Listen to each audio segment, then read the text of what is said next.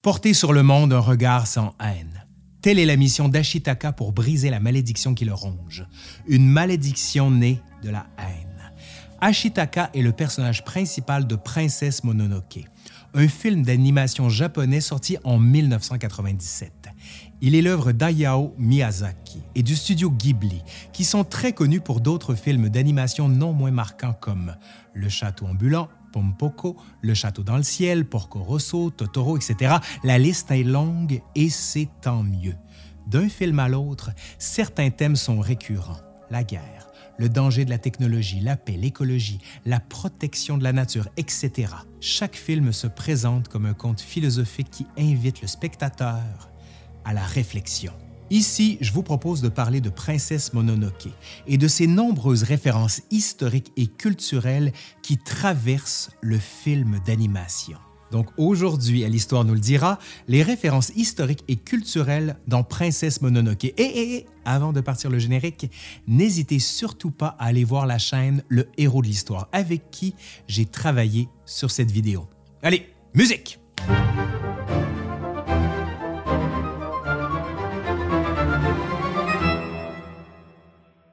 Avant toute chose, un petit résumé du film. L'action se déroule aux alentours du 16e siècle, pendant l'époque de Muromachi. La forêt, que l'on peut considérer comme un personnage à part entière dans le film, tant elle est mise de l'avant, était autrefois sous la protection de kami, autrement dit des sortes de divinités. Ces kami ont l'apparence d'animaux géants doués de paroles et d'intelligence. Cependant, peu à peu, la forêt se dépeuple à cause de l'homme. Un sanglier que la haine a transformé en démon dévastateur attaque le village du jeune Ashitaka, le prince héritier du clan Emishi. La malédiction que porte en lui le sanglier est symbolisée par des vers grouillants sur son corps et que l'on devine le ronger. Ashitaka défend son village et tue le sanglier. Mais pendant le combat, il est touché par le sanglier et la malédiction s'empare de son bras. Cette malédiction, vous l'aurez compris, se nourrit de la haine, et plus le temps passe, plus elle gagne du terrain sur le corps du jeune prince. Avant de mourir, le sanglier géant fait part de son dégoût et de son mépris pour la race humaine, qui pour lui est une source de malheur. Ashitaka se voit forcé de partir de son village avec pour mission de porter sur le monde un regard sans haine pour tenter de rompre la malédiction que lui a transmise le sanglier. Vaste programme. Pas évident en effet, puisque tout au long de son voyage, il va découvrir que la haine est omniprésente et qu'elle guide les relations entre les communautés qu'il va rencontrer. L'univers que nous présente Princesse Mononoke s'inspire grandement du Japon médiéval. Plus précisément, c'est l'époque du Muromachi qui sert de cadre à l'histoire qui nous est racontée dans ce film d'animation. L'époque de Muromachi s'étend de 1336 à 1573 et correspond au shogunat Ashikaga. Mais alors, un shogun, qu'est-ce que c'est? Pour faire simple, c'est le dirigeant militaire et de fait dirigeant tout court du Japon à cette époque, à côté de l'empereur qui a une fonction plus honorifique et traditionnelle. En effet, le pouvoir impérial est affaibli et donc l'empereur ne possède plus qu'un rôle figuratif, bien qu'encore respecté. En ce qui concerne les Ashikaga, c'est un clan japonais de samouraïs qui a établi le shogunat qui porte leur nom. Revenons à notre époque de Muromachi. C'est donc une subdivision de l'histoire du Japon qui elle-même s'est subdivisée en plusieurs périodes. Ce qui caractérise l'époque de Muromachi, c'est le chaos et l'instabilité politique, mais aussi militaire. Par exemple, la période allant de 1336 à 1392, qu'on appelle époque Nambuko-sho, connaît une guerre civile qui va durer presque 60 ans. Autre exemple d'instabilité, l'époque Sengoku, entre 1477 et 1573. C'est une période de conflits récurrents entre les différentes provinces du Japon. Les daimyo, qui sont des chefs de guerre, ont gagné en puissance par rapport au pouvoir central que représente le shogun. Ils sont en lutte les uns contre les autres pour obtenir davantage d'influence. Ces nombreuses guerres affaiblissent d'autant plus le pouvoir central japonais. Et c'est plus précisément pendant l'époque Sengoku, qui clôture l'époque de Muromachi, que se situe l'histoire de Princesse Mononoke, ce qui explique ce climat de guerre et de violence omniprésente. Cette ambiance se manifeste très tôt dans le film. Peu après le départ de son village, Ashitaka assiste à une scène de guerre. Des villageois sont attaqués par des samouraïs. En voyant cela, Ashitaka prend la défense des villageois et la haine en lui fait réagir sa malédiction qui décuple sa force pour vaincre les samouraïs. Une autre caractéristique de cette période est l'émergence des Ikki. Les Ikki sont des ligues qui peuvent avoir différentes finalités, militaires, politiques, protestations, etc. Dans tous les cas, ces ligues rassemblent plusieurs individus qui luttent contre l'autoritarisme des shoguns. Dans le film, Ashitaka arrive au village des forgerons et on peut penser qu'il s'agit ici d'une référence à une de ces ligues. On va en reparler bientôt. Le choix de l'époque de Muromachi n'est donc pas un hasard. Il est utile au déroulement de l'histoire.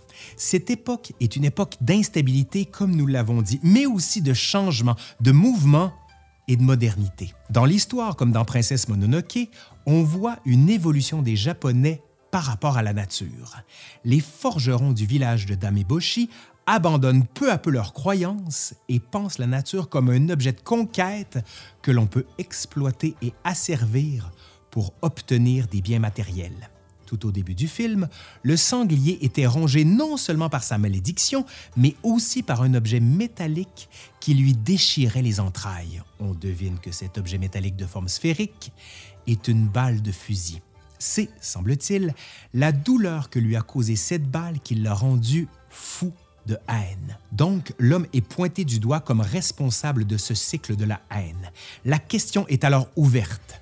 L'homme peut-il coexister avec la nature? Si on considère le film, disons qu'au début, cette coexistence est très problématique. Précisons les choses tout de suite. Aucun des personnages qui apparaît dans Princesse Mononoke n'est à proprement parler historique. Ce sont tous des personnages de fiction qui ont été inventés pour l'occasion. Cependant, ils peuvent être porteurs d'éléments et d'influences historiques. Ashitaka, comme on l'a dit, est le personnage principal de Princesse Mononoke. Il appartient au peuple des Emishi. Les Emishi sont l'un des premiers groupes ethniques du Japon. Ils étaient basés au nord de l'archipel sur l'île Honshu. Vraisemblablement, il ne reste plus aucune trace de leurs coutumes, mais Miyazaki s'est inspiré de plusieurs peintures et textes de l'époque pour proposer une représentation possible de ce peuple. Dans le film, ce sont des paysans guerriers qui vivent dans un petit village qui semble décliner. Ils sont isolés du reste du Japon et ils ne prennent pas part aux évolutions en cours ni aux échanges. Il semble représenter une tradition qui s'éteint irrémédiablement. C'est ce que l'on découvre dès le début du film. Dans les faits, on sait que les Emishi étaient un peuple de chasseurs, de cueilleurs et de cultivateurs, millets, orges et riz. On sait aussi qu'ils étaient de redoutables archers cavaliers. D'ailleurs, Ashitaka, bien qu'il ne monte pas un cheval mais une sorte d'animal hybride entre le bouquetin et le cerf, possède ces caractéristiques. C'est un excellent cavalier et un excellent archer. Il prouve son habileté à plusieurs reprises dans le film. Les Emishi étaient divisés en plusieurs tribus, dont une partie était alliée aux Japonais et une autre était hostile. Plusieurs affrontements auront lieu. Au 8e siècle, les armées impériales japonaises tentent de les vaincre sans succès. L'infanterie lourde ne peut pas lutter contre la mobilité des archers cavaliers Emishi. Cependant, vers la fin du 8e siècle, les Japonais s'adaptent peu à peu en adoptant le tir à l'arc à cheval, comme le faisaient les Emishi. Cela conduit à la défaite des Emishi qui sont contraints de migrer plus au nord, notamment sur l'île Hokkaido. Cette idée d'exclusion et d'isolement se retrouve dans Princesse Mononoke, comme on a pu déjà le voir. Ashitaka, comme le spectateur, découvre un monde qu'il ne connaît pas puisqu'il en était éloigné. Ashitaka est à Hayao Miyazaki ce que Candide ou l'ingénu est à Voltaire. Chacun de ces personnages porte sur le monde un regard neuf. Parlons maintenant de Dameboshi. elle et son village portent plusieurs références historiques liées à l'époque de Muromachi. On l'a déjà évoqué, les Iki, des ligues rassemblant plusieurs personnes avec pour objectif de s'opposer au caractère autoritaire du shogunat, se sont fréquemment constitués pendant cette période. Le village de Dameboshi représente l'une de ces ligues. Même si dans les faits il s'agissait d'une fonction occupée par un homme, Dameboshi évoque aussi l'image d'une chef de guerre et donc elle peut représenter un daimyo. Avant de poursuivre, un daimyo, comme nous le disions, c'est un chef de guerre. Plus précisément, le terme de daimyo est un titre de noblesse. Ce titre était porté par les gouverneurs de provinces qui dominaient le Japon sous les ordres de shogun pendant l'époque de Muromachi jusqu'à l'époque Edo ce qui peut faire penser que Dame Eboshi est une représentation de daimyo et qu'elle dirige le village fortifié des forges et qu'elle sait comment organiser la défense du village face aux assauts des samouraïs d'Asano. D'ailleurs, l'affrontement contre les samouraïs d'Asano illustre les multiples batailles qui avaient lieu à l'époque entre les différents daimyo. Comme Miyazaki a toujours accordé une place importante aux personnages féminins dans ses œuvres et qu'il se revendique comme étant féministe, il n'est pas étonnant qu'il ait souhaité représenter Dame Eboshi en daimyo. D'ailleurs, cela a d'autant plus de sens qu'avec Dame Eboshi, Miyazaki nous offre une image idéalisée de ce que devait être un daimyo. Le daimyo devait notamment suivre un ensemble de règles morales codifiées dans le Bushido. Le Bushido, qui signifie littéralement la voie du guerrier, est un code rassemblant plusieurs principes moraux que les guerriers japonais devaient suivre. Il y avait sept grandes vertus à respecter dans le Bushido la droiture, le courage, la bienveillance, la politesse, la sincérité, l'honneur et la loyauté. Vraisemblablement, Dameboshi, quoi qu'on en pense, respecte chacune de ces vertus dans son comportement de chef vis-à-vis -vis son village et ses habitants. Le village des Forges comporte d'autres références à l'époque de Muromachi. Pendant les combats, on peut voir que les femmes du village utilisent des arquebuses. C'est une façon pour Miyazaki de nous montrer les évolutions techniques de l'époque et l'ouverture sur le monde du Japon. L'arquebuse a été empruntée au portugais par les Japonais au milieu du 16e siècle. Il est à noter que l'arquebuse n'est pas la seule arme à feu que l'on rencontre dans ce film. On voit aussi des lances à feu. Farlance en anglais. Cette lance à feu s'inspire d'une arme réelle qui est apparue en Chine entre le 10e et le 12e siècle. Les Japonais l'ont importée de Chine pendant le 15e siècle, donc avant l'arquebuse portugais. Tout autour du village, l'emprise de la forêt est en recul. Tout cela manifeste une désacralisation de la nature au profit d'une exploitation matérielle. C'est une caractéristique du changement des mentalités de l'époque. Si Dameboshi et son village représentent la modernité dévorante et le danger de la technologie, San et la forêt représentent, eux, la nature. Les deux apparaissent comme opposés. Mais qu'est-ce qui a inspiré précisément le personnage de San?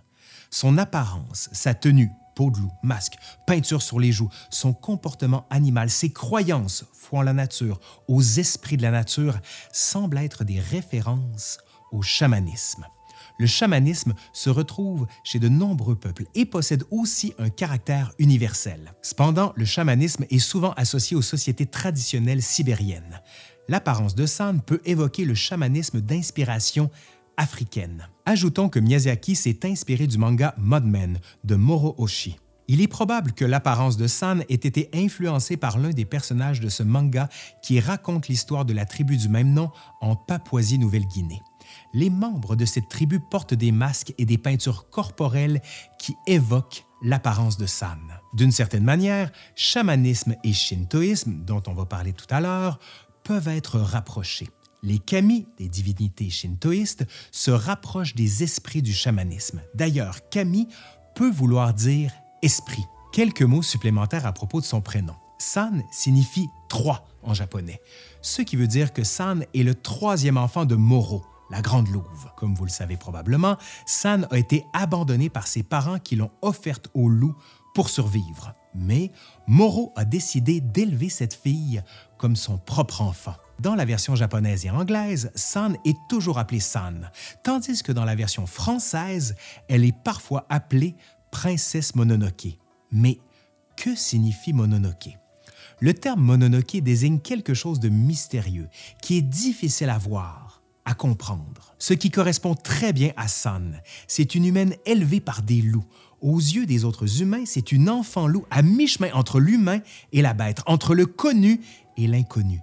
Elle est comme une sorte d'esprit de la forêt. Les premières traces du mot mononoke que l'on a remontent à la période Heian, au 11e siècle. À cette époque, le terme renvoie à une maladie mentale qui pouvait toucher les femmes. Puis, des années plus tard, le terme est repris dans le roman de Genji, une œuvre littéraire japonaise de l'époque. Dans ce roman, les mononoke sont des esprits des morts qui reviennent et prennent le contrôle des corps des femmes. Le contexte historique de ce terme est donc très intéressant, puisqu'il n'est même pas question d'esprit des morts dans Princesse Mononoke. San peut tout de même être vu comme un esprit par les autres humains. Donc, le terme Mononoke garde en partie ce sens d'esprit. Quelques mots sur Jiko, un bonze que rencontre Ashitaka dans son voyage. Tout d'abord, un bonze est un terme utilisé pour désigner un moine bouddhiste. Dans Princesse Mononoke, Jiko appartient à une secte bouddhique fictive qui s'appelle Adepte du Maître. Cela symbolise l'importante effervescence religieuse de cette époque qui a vu naître de nombreuses sectes de la sorte.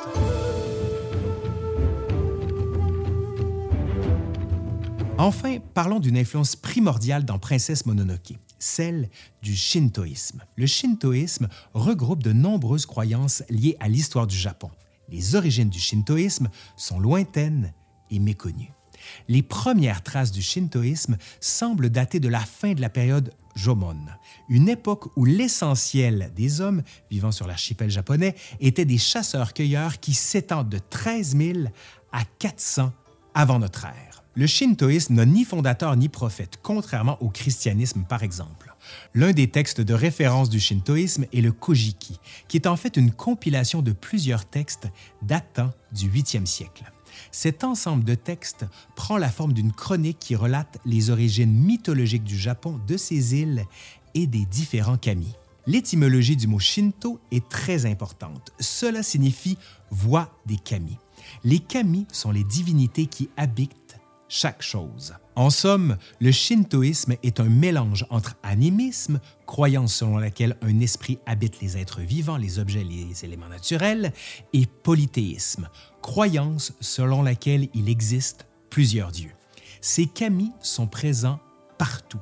Ils habitent chaque être vivant, les objets, les montagnes, les forêts, les rivières, etc. Ici, vous commencez à faire le lien avec Princesse Mononoke qui, on va le voir, est remplie de kami. Chaque kami possède un narami tama, autrement dit un esprit de violence. Cet esprit de violence peut se manifester à la suite d'un tatari. Tatari, c'est le terme utilisé pour malédiction, et chaque kami peut être touché par un tatari à la suite d'un tsumi, ce qui signifie faute. Le tsumi est donc une mauvaise action qui obscurcit l'esprit. Le tatari, la malédiction, peut être transmise par simple contact avec un kami porteur de ce tatari. Pour se libérer de la malédiction, il faut que l'individu se purifie lui et son entourage. Dans Princesse Mononoke, Miyazaki a choisi des formes animales pour représenter ses kami. En faisant ça, il s'éloigne des théories shintoïstes. Il a pris ici une liberté pour l'histoire qu'il a voulu raconter. Les grands animaux qui parlent, font office de kami, habitent la nature. Ce sont des messagers de l'écologie. Au début du film, on rencontre le premier kami, le grand sanglier Nago, que combat Ashitaka. Vous vous souvenez de ce qui se passe? Le sanglier est maudit. Il est touché par un tatari. Il est en colère. Son aramitama, et donc son esprit de violence, se manifeste. Tout cela est symbolisé par des vers grouillants sur le corps du sanglier. Le choix de représenter la malédiction sous la forme de vers n'est pas un hasard. Le kodoku est un type de magie noire que l'on retrouve dans le folklore japonais. Pour créer le kodoku, un sorcier devait mélanger plusieurs insectes dans un bocal et les laisser s'entretuer jusqu'à ce qu'un seul survive. L'insecte survivant pouvait alors être utilisé pour un sort de richesse. En échange, le propriétaire devait le nourrir. Si ce n'était pas fait, l'insecte pouvait dévorer l'individu. En somme, ce sort de richesse pouvait se transformer en malédiction si la personne ne savait pas qu'il devait nourrir l'insecte. Le sorcier pouvait jeter ce sort sur quelqu'un sans le prévenir, par exemple, ce qui causerait la mort du malheureux. Enfin, le terme kudoku peut également s'utiliser pour désigner l'esprit qui l'incarne de ce genre de magie. Cet esprit pouvait notamment prendre l'apparence d'un ver. Donc, le ver est utilisé comme symbole de malédiction. Bref, pendant le combat, Ashitaka est touché par le sanglier. De cette façon, le sanglier lui transmet sa malédiction, Tatari. Ashitaka devient donc à son tour maudit. Pour se libérer, il doit se purifier.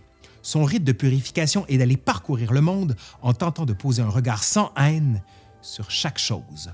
Le tsumi, la faute commise, est, semble-t-il, ce cycle de la haine qui se perpétue et qui doit être brisé pour rompre la malédiction. Chez Ashitaka, la malédiction se manifeste par des marques sur le corps. Quand il est énervé, des sortes de serpents apparaissent autour du bras qui a été touché par le sanglier. Ashitaka obtient alors une force surhumaine. Le visuel de ces serpents évoque peut-être Tsushinoko, qui est un yokai du folklore japonais, comme Kodoma.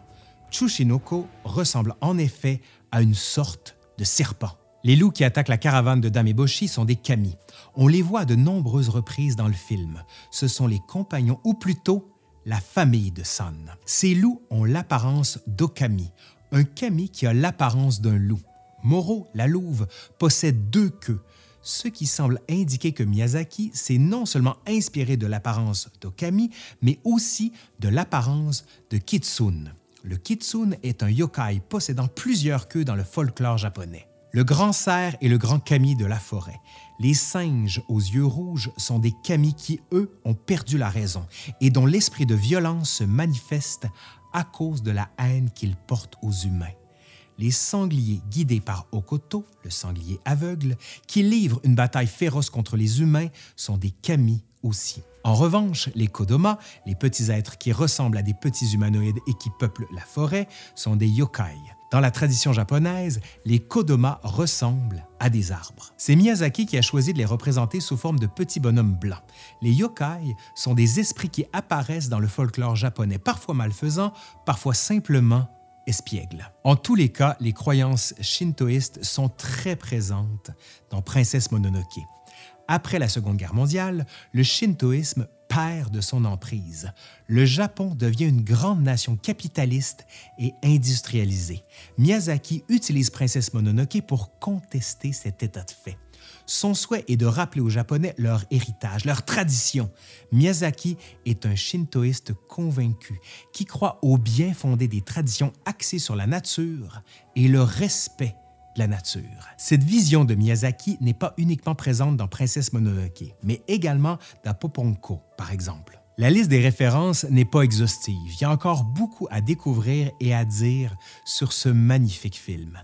Mais je pense qu'on a déjà mis en évidence quelques éléments intéressants. Ce qui est évident, c'est que toutes les références ne sont pas là par hasard, et Miyazaki n'a rien laissé au hasard. Le plus marquant dans tout ça, c'est que Princesse Mononoke fait écho à notre époque. Transition écologique, écologique ou encore diplomatique. Il pose des questions qui nous touchent personnellement. En ça, c'est bien un conte dans le sens où, par des moyens détournés, il nous parle à nous et il nous parle de nous. Allez, c'est fini pour aujourd'hui. J'espère que ça vous a plu. Merci au héros de l'histoire. Vous irez voir sa chaîne. C'est vraiment passionnant ce qu'il fait. Sinon, ben, Merci aussi à Will qui a monté cette vidéo.